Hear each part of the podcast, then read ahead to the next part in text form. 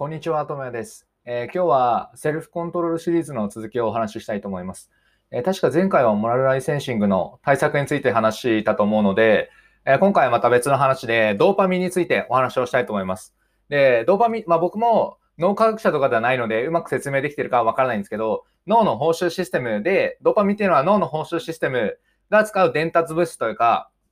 まあ、簡単に言うと、そのなんか報酬が手に入りそうだなと思った時に、え伝達される物質みたいなものをですね、これはどうなるかっていうと、簡単に説明すると、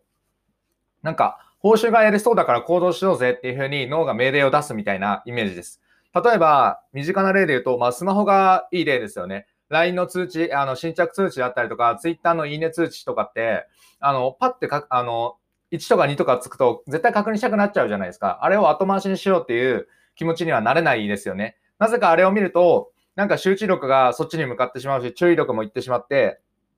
その欲望に勝つのってすごく難しいと思うんですよ。で、これがなんでかって言ったら、ドーパミンが出てるからなんですよね。その脳の報酬システムが、あ、これは何か得られるからやろうよっていうふうに言ってくれてるわけです。なんで、ドーパミンがバーって出てきて、あ、じゃあやっちゃおうっていうふうな形になるわけですね。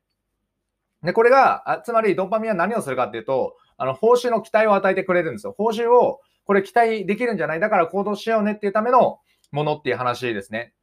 で、このメカニズムを知っているか知らないかで、あの、自分の行動だったりとかの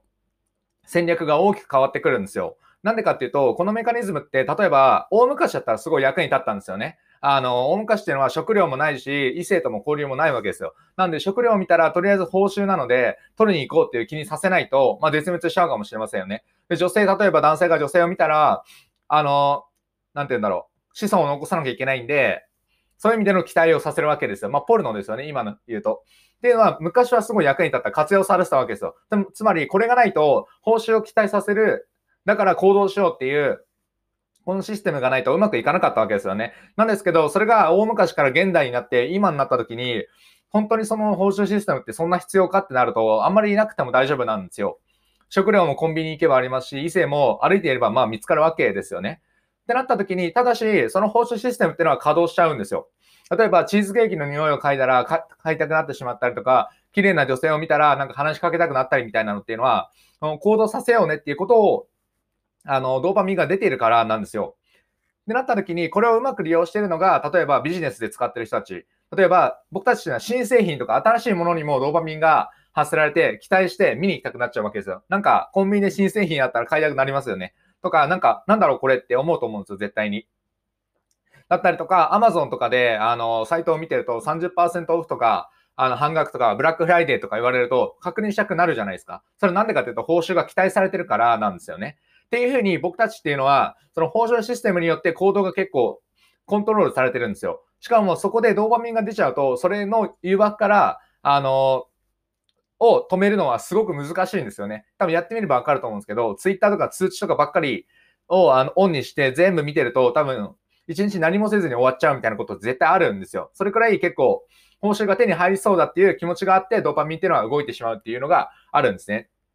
で、ここで大事なのは何かっていうと、じゃあ自分はどういうドーパミンをや、あの、放出しやすいのかってことをまず考えることが大事なんです。例えば僕で言うと、結構 Amazon のサイトを見ることが多かったんですよ。新しいものが好きっていうのもあったんですけど、そうすると確かにいい買い物もできるんですけど、なんか無駄な買い物も増えてるわけですよね。それなんでかって、まあただこれってドーパミンが出てて、なんか興奮してるだけなんです。やってる感があるというか、興奮してるだけであんまメリットはないんですけど、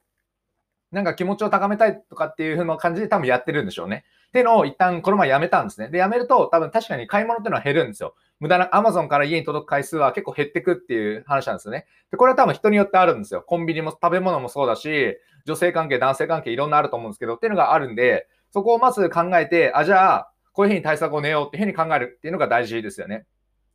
かつ、例えば商売とか、例えばスーパーに行ったとしても、あの、ドーパミンを発生さ、あの、放出させる仕組みっていうのはめちゃめちゃあるわけですよ。例えば30%オフとか、あの、新製品とかっていうのがあったら、ちょっと気になるっていうのがありますよね。で、あった時に、じゃあそういうのをしている、作っている人たちの意図ってどういうものなんだろう言い換えると戦略って何なんだろうっていうふうに考える癖もあると、そうすると、あ、多分この人たちはこういう戦略でドーパミンを出そうとしてるんだなっていうふうにメタに認識できるんですよ。で、メタに認識できるとどうなるかっていうと、あの、意志力の最初の方で話した、あの、やらない力を発揮できるんですね。例えば、そういうふうな意志力、だ僕が例えばスーパーに行ってすぐに何でも買っちゃうとっていう癖があるっていうドーパミンが出やすいと分かったのであれば、そのスーパーには行かない方がいいわけですよね。しかもスーパーっていうのは戦略としてそういうドパミンを出しやすくしてるんで、自分にとって言い換えれば不利なわけですよ。なんで不利な場所には行かない方がいいなってことが分かれば、あ、じゃあ、ネットスーパーでも使おうかっていうふうに、やらない力を使って他のことに時間を使えるわけですよね。ネットスーパーであればそういうドーパミンは出にくいので、もうすぐ決まったものを買うっていうことができるわけですよ。なんで無駄買いが減るとかっていうことができるわけですよね。っていうふうにやって、ドーパミンっていうのは脳の報酬システムで、何か期待、あ、これっていける、なんか報酬が得られるんじゃないかっていう期待があった時に行動を後押しするものなんですよね。なんで、その、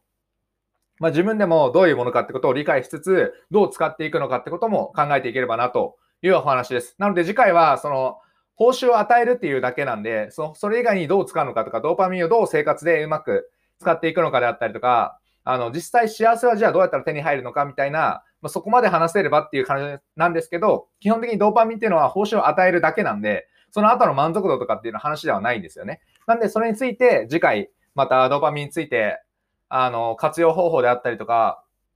あの、問題点みたいなところもざっくり説明できればなと思います。なので今回はまあドーパミンっていうその脳の報酬システムのメカニズムですね。メカニズムさえ分かってれば次に活かせると思うので、ぜひそちらを覚えておいてもらえればなと思います。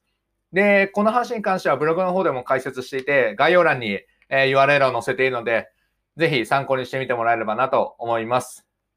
話は以上です。ありがとうございました。ではまた。